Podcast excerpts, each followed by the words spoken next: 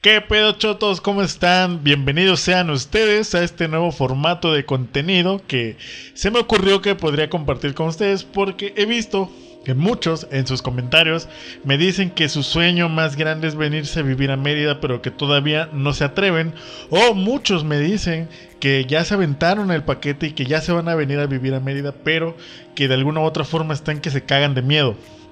Entonces dije, ¿por qué no hacer un formato de podcast donde yo les platique toda la experiencia que he vivido pues yo estando acá, desde el día 1 que llegué hasta el día de hoy?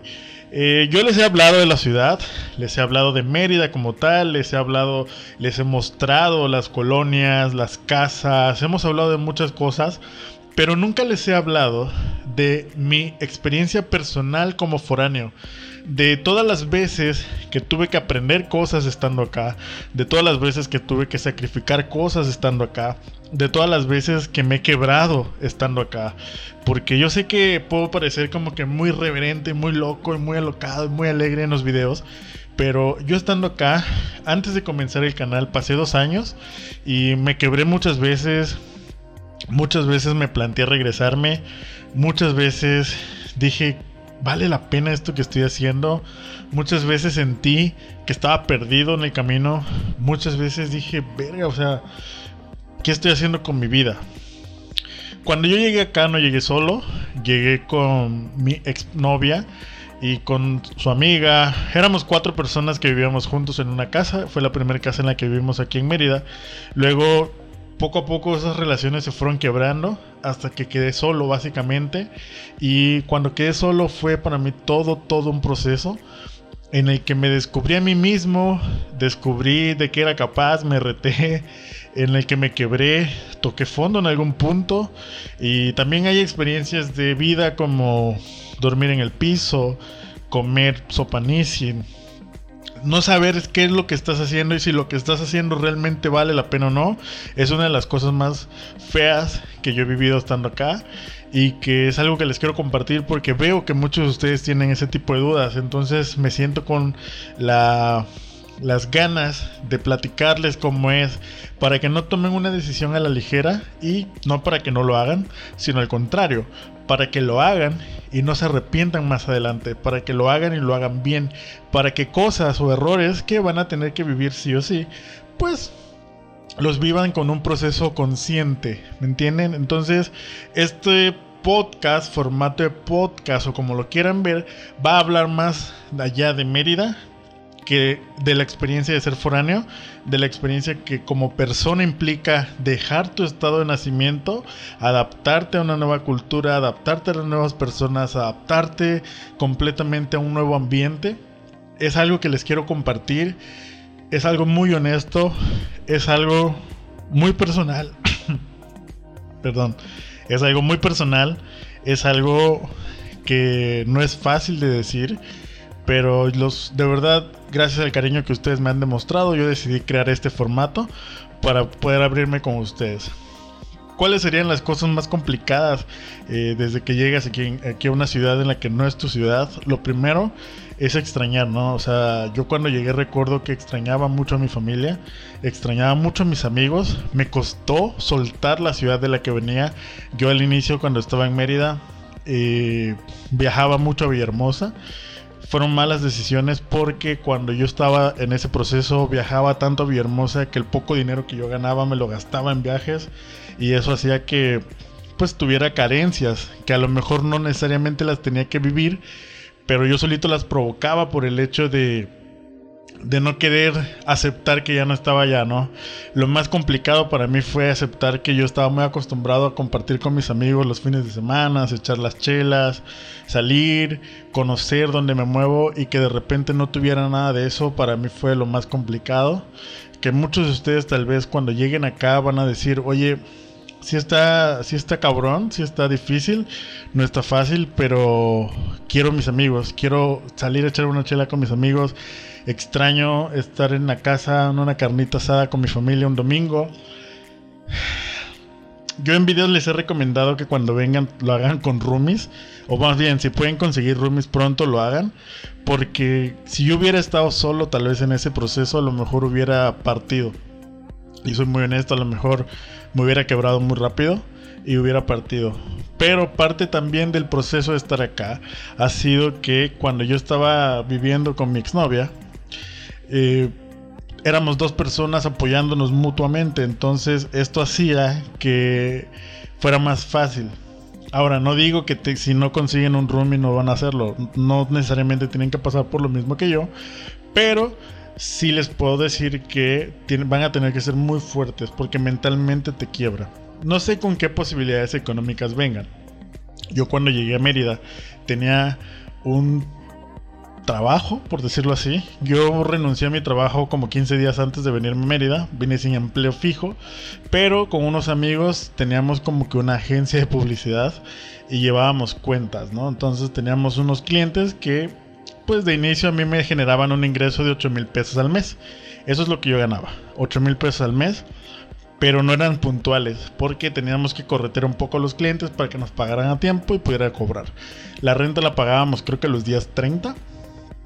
Y pues a veces a mi exnovia le tocaba poner esa parte de la renta, ¿no? Digo, yo se la devolvía, pero también le afectaba a ella porque pues lo que ella ganaba no era mucho y pues eran sus pasajes y habían días que estábamos muy cortos. También yo nunca he sido muy bien administrado y si alguien va a llegar acá, la verdad es que una de las mejores cosas que podría hacer sería administrarse bien, eh, tratar de mantener sus cuentas, pues no, digo, no sé cuánto dinero tengas. Ni me interesa preguntártelo, pero mm, no, no es necesario ser rico para, para vivir bien, simplemente es administrarte bien, cosa que yo no hacía. Y eso provocó que muchas veces eh, pues no tuviéramos dinero. Porque aparte, uno de los problemas graves era que yo ganaba 8 mil pesos nada más. Y de esos 8 mil pesos yo tenía que pagar 2.500 de renta. A ver, no recuerdo. No, creo que menos de 2 mil pesos. No, estoy mintiendo. Creo que como 1.800 de renta o 2.000 máximo. A ver, déjenme sacar la cuenta. Eran como 1.800 de renta. Póngale más 5 mil pesos que yo pagaba de mi coche. Cuando yo trabajaba, mi último trabajo en Villahermosa, tenía un sueldo de 30 mil pesos. Cuando yo, 30 mil pesos, 20 mil pesos, yo cuando dejo ese sueldo, me quedo con un sueldo nada más de 8 mil. Entonces para mí fue complicado porque Imagínense ganar 8 mil pesos, pagar 5 mil para la letra de tu coche y pagar la renta y además la despensa, obviamente no daba. A pesar de que mi exnovia y yo compartíamos gastos, pues no daba porque el sueldo de ella era pues igual pequeño, ¿no? Sin embargo, la deficiencia que yo tenía de tener una deuda del coche, pues era un golpe muy fuerte a la economía de los dos, lo que nos generó también muchos problemas. Entonces, eh, digamos que esta parte de estar bien administrado al inicio no fue buena y nos hizo pues tener eh, ciertas deficiencias económicas que, que fue lo más complicado que me pasó en los primeros días estando acá, que cuando yo salía a buscar clientes por las tardes, agarraba mi coche, salía, me iba al norte, visitaba empresas, me acercaba a restaurantes, me acercaba a lugares, les decía, oiga, fíjese, sé hacer esto, sé hacer el otro, le puedo llevar la publicidad de su negocio, puedo encargarme de las redes, puedo hacerles videos, puedo... y pues no me contrataban. Entonces, como no tenía mucho dinero, a veces en lo que yo andaba dando vueltas, mi novia trabajaba, eh, mi exnovia trabajaba en X lugar, yo, haz de cuenta que ella salía a las 6 creo, entonces si yo terminaba mis citas o los, o los lugares que andaba visitando a las 5, me paraba en un Oxxo que estaba cerca de su trabajo y ahí me sentaba. Y me ponía a pensar, honestamente, así muy cabrona me ponía a pensar el, güey qué estoy haciendo con mi vida porque en Villahermosa me estaba yendo muy bien y acá pues no, ¿no? Y, y me empecé a ahogar en deudas porque eventualmente tuve que darle más prioridad a los gastos de la casa, a la renta, a la despensa para tener que comer y comencé a tener deudas con mi coche. Entonces cuando comencé a tener esas deudas con mi coche, se me juntaron y llegué a deber 25 mil pesos del coche que eran varios meses. De ahí el banco no, no tienen idea la depresión que yo pasaba de que todos los días tenía como 40, 50 llamadas del banco. De diciéndome, oye, ¿qué pedo? No has pagado el carro, no has pagado el carro. Y cada mes se aumentaba un chingo porque era la deuda del coche más, eh, pues lo que ellos te aumentan por no pagar, ¿no? Entonces, puta, yo me comencé a hundir en un tema de necesito necesito o encontrar un cliente o encontrar un trabajo. Este proyecto en el que estaba con mis amigos fue una decisión no mala, sino fue una decisión que tomé sin pensar demasiado. Y pues les dije, ¿saben qué?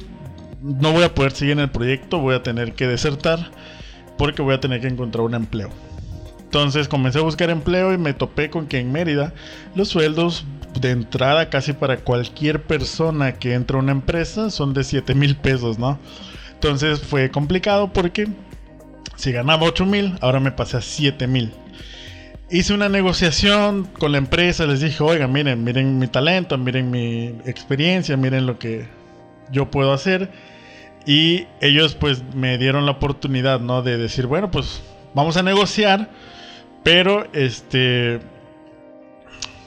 Lo más que podrías ganar son 10 mil pesos. Entonces fue como de mierda. Y ni pedo. Y pues dije, sí, pues está bien, a ganar 10 mil pesos, pues bueno, al menos gano dos más de lo que ganaba, ¿no? Y pues comencé, la, comencé a buscar la forma de vender mi coche, vendí mi coche, con lo que me pagaron del coche, este, lo liquidé, liquidé toda la deuda, me quedó una parte, esa parte que me quedó, este, uno pues lo ocupé como para ponernos al día con todas las deudas de más que tenía.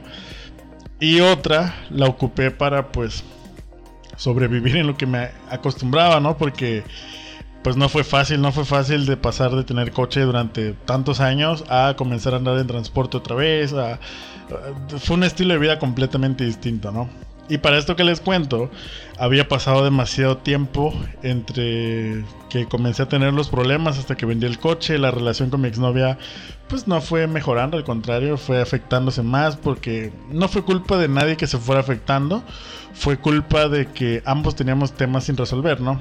Y parte de estos temas provocaba mis malas decisiones como nuevo foráneo. Entonces, estas malas decisiones que provocan para mí el problema con ella, empieza a generar una separación pues brutal.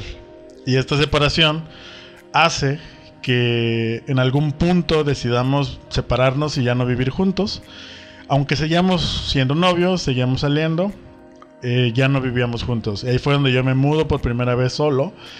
Que me fui a una colonia al norte que me quedaba cerca de donde trabajaba. Bueno, relativamente cerca de donde estaba trabajando. Aunque tenía que tomar dos camiones en las mañanas y dos de la tarde. Entonces era un pedo porque tenía que caminar un chingo y fue, fue, todo otro rollo, ¿no? Pero esto que les estoy contando es un proceso como de seis u ocho meses. Ahora, cuando yo me voy a vivir a la otra colonia, pagaba 2.500 pesos y vivía en un cuartito así literalmente súper pequeño. Súper, súper pequeño. En el que por 2.500 pesos lo que yo estaba pagando era realmente la ubicación, porque el cuarto era tan pequeño que honestamente no valía 2.500 pesos. Sin embargo, para mí la ubicación era importante porque pues era el momento en el que, pues, pues, más bien era porque me quedaba cerca para ir al trabajo. Entonces pasó el tiempo, comencé a ir al trabajo desde ahí, comenzaba a despertarme muy temprano, me, costó volverme a enfocar, pero aprendí una cosa. Viviendo solo, entendí lo que realmente era ser un foráneo en Mérida. Porque cuando vivía con mis amigos y, bueno, con los amigos de mi exnovia y, y yo que en algún momento logramos hacer muy buena amistad, era como que distinto. No, no, no, sé cómo explicarlo al 100%, pero bueno, digamos que a pesar de que estaba difícil la situación, yo no me sentía solo. Sin embargo, cuando me voy a ese cuartito yo solito, que era, se los juro por Dios, era un cuarto muy, muy, muy chiquito, donde la cama estaba en el piso y literal solamente entraba la cama en el cuarto. La cocinita estaba al lado de la cama. De hecho, posiblemente estén viendo imágenes ahorita en, YouTube. Este, pero bueno, la cama estaba este, en el piso, el mueblecito estaba arriba. Todo estaba en un cuarto de 2 por 2 quizá. Ahí la verdad es que fue cuando me empecé a ir a la mierda. y comencé a, quebrarme por primera vez, completamente. Fue un proceso difícil que si vienen ustedes y vienen solos, vienen eh, a estudiar y están acostumbrados a vivir con sus papás o a una vida distinta y les toca llegar y, tocar esa parte de, de la soledad, por decirlo así, van a entender lo que es amar a Dios en tierra ajena. Porque cuando vives donde naciste, te acostumbras a que si en algún momento te sientes solo, te vas a casa de tus papás o te vas a casa de tu mamá, te vas a casa de alguna tía, con algunos amigos. Si no eres tan cercano a tu familia, tendrás amigos a los que les podrás llamar y decirle o vengan a mi casa o oigan, voy a su casa. Pero cuando estás solo y no puedes marcarle a nadie, es complicado evadir ese tipo de sentimientos de puta madre, me siento de la mierda y no sé qué hacer. Entonces fue la primera vez que a mí me tocó enfrentar esta situación y fue la primera vez que a mí me tocó tal cual decir, mi pedo, me agarro los pantalones y vamos a darle este pedo porque si no, no avanzamos. Entonces, imagínense que el scrap que llegó a Mérida fue un scrap que llegó en su coche, vivía en una casa grande con amigos, rodeado de gente, asábamos carnes los sábados y poco a poco me fui degradando al grado de luego ser un scrap que dormía eh, en un cuartito de 2x2, completamente solo, este, sin coche, caminando, andando en camiones, eh, en un trabajo en el que era nuevo, en el que casi no conocía gente y saliendo del trabajo solo iba a mi casa, no tenía otras actividades y poco a poco eso mentalmente me fue desgastando. Sin embargo, al final entendí que lo que me iba a hacer más fuerte y que sería el mensaje que yo les querría dejar en este primer episodio, es que cuando llegues acá, cuando llegues, digo, sea Mérida o sea el lugar que al que sea que vayas, cuando salgas de la ciudad en la que naciste, cuando empieces a enfrentar el mundo tú solo, cuando empieces tú solito a proveerte comida, tú solito a trabajar para ti, tú solito a hacer las cosas que te van a sacar adelante. Como decía ese meme de Katy Perry, cuando te das cuenta que de ti depende que no te mueras de hambre, se pone perro y te pasa por la cabeza desertar. Y te pasa por la cabeza dejarlo y te pasa por la cabeza el qué necesidad tengo yo de vivir esto y te pasa por la cabeza puta, o sea, si me fuera ahorita a mi casa me recibirían con comida, me recibirían porque algo que les voy a platicar y que no solo no lo sabe nadie porque es algo que yo viví completamente solo fue días en los que tenía que guardar para el pasaje y en los que me tocó comer sopa Nissin. Y en los que me compraba dos sopa Nissin y una, y una coca. Y esa era mi comida a veces de todo el día. Y, y me frustraba porque yo tenía más dinero pero decía si me gasto ese dinero mañana y de aquí el viernes no tengo como demonios ir al trabajo y a, veces me tocó dos tres veces me tocó comer sopa Nissin dos días seguidos y esto es algo que nadie sabe porque yo vivía solo y porque yo lo veía solo y porque era como mi pequeño búnker de pudrición porque para colmo esta misma depresión se fue reflejando en el lugar. Y no era una depresión era simplemente estar en ese limbo emocional de coño yo no debería estar pasando esto yo podría irme a la mierda de aquí pero si suelto lo que estoy haciendo, hacia dónde voy. Porque aunque yo me regresara, y eso es algo que les va a pasar en algún punto, si estás en Mérida te das cuenta que Mérida no es la ciudad en la que naciste, que Mérida no es donde está tu familia ni tus amigos. Pero cuando empiezas a viajar a tu casa te das cuenta que en algún punto llegas a tu casa y vas y duermes en casa de tus papás o en casa de tu abuela y, de alguna forma te vuelves un invitado. Entonces llegas a estar en un limbo en el que no eres ni de aquí ni de allá, como diría la India María, te, quedas como en medio, ¿no? Y cuando yo viví esa parte, para mí fue complicado, para mí fue un momento de, de no sé qué hacer y en el que me di cuenta que lo único, que lo único que podía hacer era amarrarme los pantalones y comenzar a confiar en mí y comenzar a yo solito hacer las cosas y a yo solito ver por mí. Y que si yo no limpiaba mi casa nadie le iba a limpiar. Y que si yo no buscaba eh, dinero para comprar comida nadie lo iba a hacer. Y que si yo no buscaba la forma de salir adelante nadie me iba a sacar adelante porque de mí dependía no morir de hambre de mí dependía tener dinero para la comida de mí dependía todo Gracias a Dios esto fue cambiando y evidentemente lo vamos a ir conociendo ya más avanzados en los episodios. Pero lo que hoy quiero dejarte y lo que hoy quiero decirte es que si lo vas a hacer, esto es un poco de lo que tal vez te espere. Tal vez tu panorama sea distinto, tal vez tu panorama sea bueno. Pero si tu panorama es complicado, si tu panorama es difícil, no pasa nada. No pasa nada porque al final tiene que pasar lo que tiene que pasar, ¿me entiendes? Al final yo tenía que vivir eso. Y lo que sea que tú vivas, el día que te vayas a la ciudad que te quieras ir y que te quieras y que te empieces a encontrar contigo mismo y que te empieces a dar cuenta que solo te tienes a ti y que te empieces a dar cuenta que tú tienes que hacer todo lo que sea que tengas que hacer por ti, ahí vas a entender que te hacía falta para crecer que te hacía falta para salir adelante y que lo que más hace falta a la hora de tomar la iniciativa de dejar tu zona de confort y brincar y, ir y perseguir tu sueño es valor y carácter. Y el valor se toma en el momento que lo comienzas a hacer, en el momento que el camión sale de tu, de tu ciudad y se comienza a mover, en el momento en el que compras el boleto y es tomar el valor. Pero el carácter se va a forjar cuando estés ahí y te des cuenta que, que no queda más que chingarle.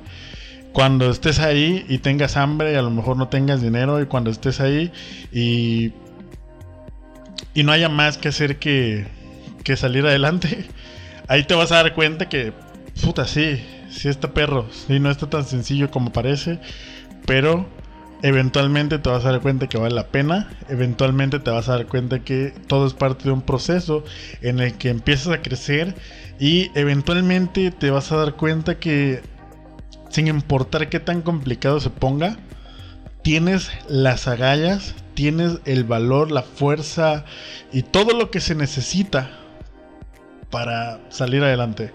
Entonces, este primer episodio pues es básicamente yo les cuento un poquito de mi historia, quiero que los pongo en contexto para que sepan que no solamente he aprendido de la ciudad, también he aprendido a tener que eh, salir adelante por mí mismo, he tenido que, ver por mí, he tenido que, que ser un poco egoísta, si lo queremos ver así, y trabajar en mí para que yo pueda de alguna u otra forma llegar a donde quiero. Nada pasa por casualidad, nada pasa porque no sé.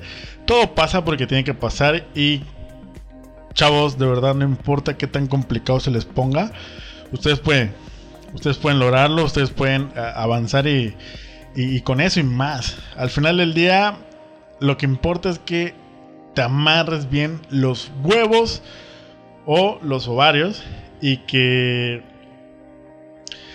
lo hagas. Porque muchos lo dicen, muchos lo piensan, quererlo no basta, tienes que hacerlo, pero cuando lo hagas también tienes que estar enterado de que no siempre es sencillo. Entonces, eh, pues bueno, espero de verdad, si alguien se lanza al ruedo, si alguien eh, tiene miedo de hacerlo y escucha esto, diga, ok, hay que ser pacientes, hay que saber avanzar, hay que saber resistir, hay que saber insistir, hay que saber ser tercos, hay que decir, pinche vida, no importa qué tan perro me lo pongas, me la pelas, porque es lo que más vas a necesitar en el momento que tú decidas salir de tu casa e ir y romperle y comerte el mundo.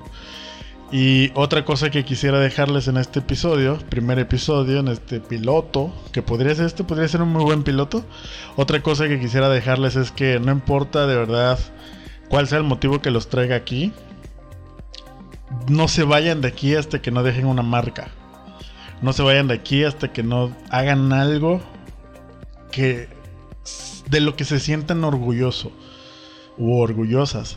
No se vayan de aquí hasta que hayan logrado por lo menos entender cuál era el propósito de estar aquí. Porque si te vas de aquí solamente porque se puso difícil, solamente porque te tocó dormir en el piso, solamente porque te tocó tragar sopa entonces posiblemente cuando te vayas de aquí sientas la necesidad o la frustración de probarte a ti mismo que tan lejos pudiste haber llegado. Entonces, ven o ve a donde quieras, pero asegúrate de no irte de ahí hasta no dejar tu alma tranquila. Creo que eso les dejaría al final. Y pues nada, chavos. Este, este a lo mejor es el episodio más emocional que vayan a ver porque es mi historia. Bueno, un pedacito de mi historia. Es un resumen muy, muy sintetizado de mi historia. No les quiero aburrir con tanto. Pero se las quería platicar para ponerlos en contexto de que no todo ha sido YouTube, no todo ha sido eh, estar ahí recorriendo la ciudad, conocer amigos. Eh, ustedes me ven en los videos como otra persona que no es que yo sea otra persona, es que en los videos es algo que me apasiona hacerlo y amo hacerlo y me enloquezco haciéndolo pero también quiero que conozcan esta parte de la película, que no se vayan con la finta de que todo, eh, eh, de que todo en el, en el canal es, es felicidad, perdón, de que todo al viajar a otra ciudad es felicidad y de que todo de ser foráneo es chido porque vas y conoces, sí, sí lo es, sí, sí, claro que lo disfrutas y por supuesto que te va a encantar hacerlo, por supuesto que te va a encantar, pero también quiero que tengas en perspectiva que te va a costar trabajo y que si vienes con mucho o poco, tal vez ni siquiera es un tema de, de cosas materiales, es un tema de cosas emocionales y de fuerza de voluntad y de autoconocerte y de autorretarte y de saber que tienes las agallas de, lograr lo que quieres. Entonces, pues no les quito más su tiempo. De verdad espero que si escuchaste esto hayas eh, conectado con ello, que, que entiendas lo que quieres, que sepas bien lo que quieres y que no te rajes que lo hagas, que, vengas, que la rompas y que demuestres que eso de que todos los foráneos vienen nada más a chingar es pura pendejada, es pura mamada. Habemos foráneos que venimos a romperla y a dejar cosas buenas en la ciudad a la que vamos. Entonces, tú sé de esos foráneos, tú sé de esas personas que a donde sea que van dejan su buena marca y logran lo que quieren. No se rajan ante nada. Y pues nada, chavos. Este pedo no es motivacional, ¿eh? este pedo es porque les cuento mi historia, pero ya, ya vamos a ir desarrollando los temas importantes a la hora de eh, ser foráneo. Como persona, no importa la ciudad que vayas. Esto es para que como persona puedas resistir la vida de foráneo y puedas realmente sobresalir y no rajarte ni, ni quebrarte en donde sea que estés. Entonces, nos vemos las, en el siguiente episodio, que posiblemente sea el próximo viernes también. Y pues gracias por haber estado aquí. Nos vemos, los quiero mucho. Bye.